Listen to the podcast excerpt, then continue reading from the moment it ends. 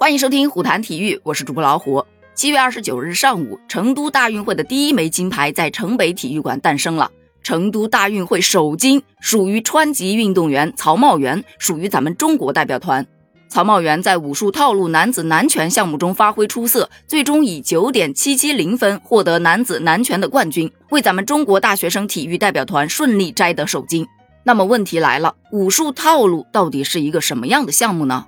成都大运会武术项目比赛分为武术散打和武术套路，中国武术队共派出了八名运动员参赛。武术散打是徒手搏击项目，分为男子四个重量级和女子两个重量级，运用踢。打、摔、拿等技法进行攻防竞技实战，而武术套路是指有一连串攻防含义的动作组合，它是以进击动作为素材，以攻守进退、动静急徐、刚柔虚实等矛盾运动的变化规律编成的整套练习形式，分为男子长拳、刀术、棍术、南拳、南棍、太极拳、太极剑，还有女子项目的长拳、剑术、枪术、南拳、南刀、太极拳和太极剑。咱们中国川籍运动员曹茂元就拿到了南拳项目的冠军。武术套路啊，起源于中国的捕猎文化。根据史料记载，原始社会的人在狩猎、战士等活动的前后，一般要跳一段舞舞，也就是武术的舞蹈。舞舞是对狩猎或者战争场景的模拟。人们在舞舞中幻想以击、刺、杀、伐的动作来产生一种超自然的力量，以战胜对手和敌人。从实际效果来看，它既是一种搏杀技能操练的形式，也是一种用以宣扬武威的手段。可以说，武武是原始社会时期人们将宗教祭祀、教育、娱乐以及搏斗训练集于一体的活动方式。武术发展于封建社会时期，秦汉以后盛行角力、击剑。随着燕乐新舞习俗的出现，手持器械的舞时常在月饮酒酣时出现。比方说，《史记》当中的项羽事迹。记载的鸿门宴中，项庄舞剑，意在沛公，就是这一形式的反应。此外，还有刀舞、立舞等，虽然具有娱乐性，但在技术上更接近于套路形式的运动。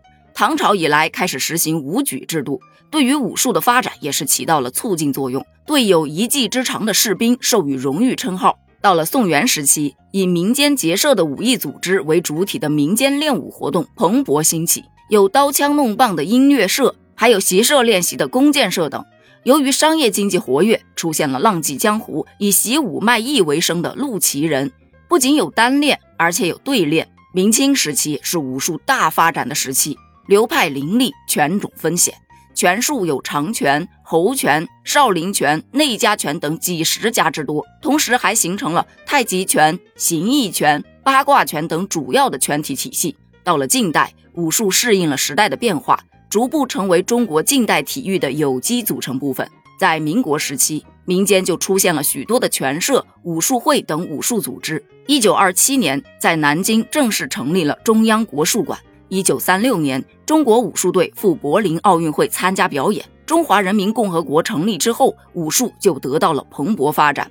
说回到武术套路的打分标准，一共有四个：一是动作规格。主要看手型、手法、步行步法、身形身法以及平衡、跳跃等动作完成的质量。第二点就是功力水平，主要看劲力和协调两个方面的质量。第三点是演练技术，主要看运动员的精神、节奏、风格特点的表现情况。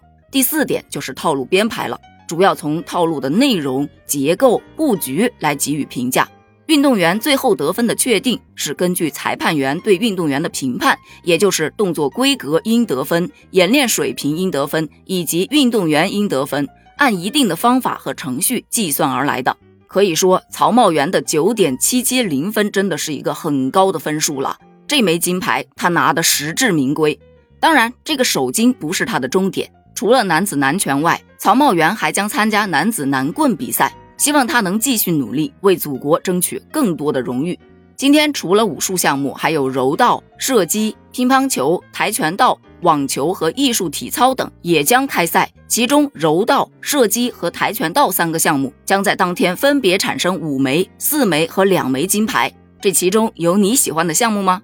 欢迎在评论区留言哦，咱们评论区见。